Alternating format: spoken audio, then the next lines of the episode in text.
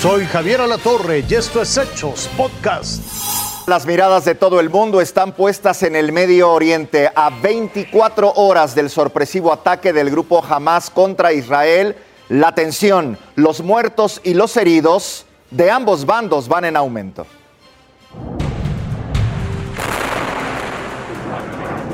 Han pasado más de 24 horas desde que miles de misiles tomaron desprevenidos a los operadores del muro de hierro el sistema de defensa aéreo de Israel y cayeron en las ciudades de Sederot, Tel Aviv y Jerusalén.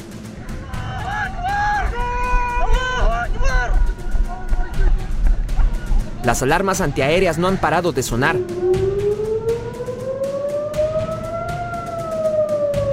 El movimiento de resistencia islámica Hamas se adjudicó el ataque desde el primer momento en que las ojivas cayeron en zonas habitacionales. Al respecto, el primer ministro Benjamín Netanyahu aseguró que no volverá a suceder un ataque de esta magnitud y declaró estado de guerra.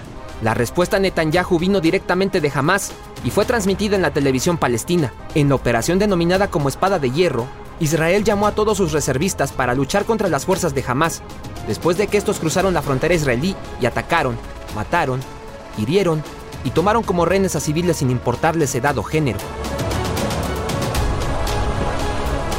La contraofensiva israelí dejó varios edificios colapsados en Gaza.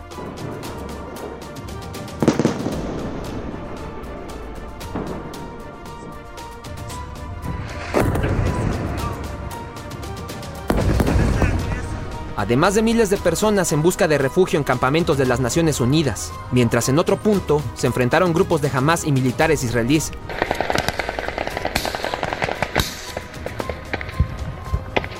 Por la noche del sábado y la madrugada del domingo, siguieron los bombardeos en la zona cercana a la franja de Gaza.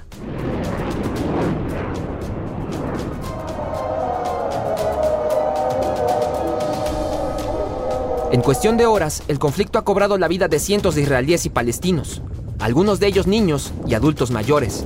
Cristian Arrieta.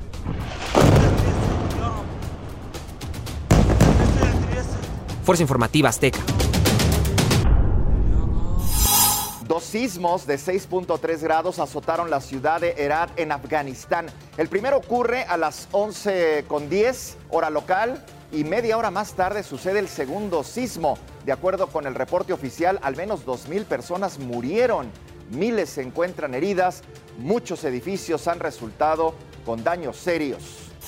Tome nota, para disfrutar del eclipse de sol el próximo 14 de octubre sí habrá eclipse. Este fenómeno astronómico ocurre cuando la luna se interpone entre la Tierra y el Sol y proyecta su sombra sobre nuestro planeta. Este eclipse será visible en México, sin embargo, en Campeche, en Quintana Roo, en Yucatán, va a alcanzar un punto de oscurecimiento del 90% durante cuatro minutos. Va a ser extraordinario, ¿eh? Si se puede lanzar a la península, imagínese que se ponga de pronto a las 11 de la mañana oscuro y cómo los animales empiezan a, ladrar y, las aves empiezan a refugiarse. Es un fenómeno, ¿eh? Los que lo vivimos, ¿qué será? ¿En los 90?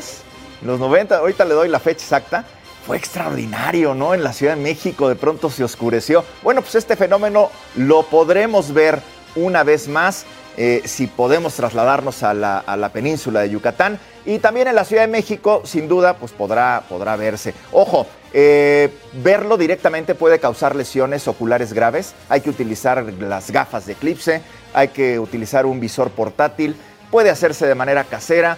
Eh, en aquel entonces yo me acuerdo que estaban muy cotizados estas mascarillas de, que usan los herreros, ¿no? Para poder ver directamente al sol.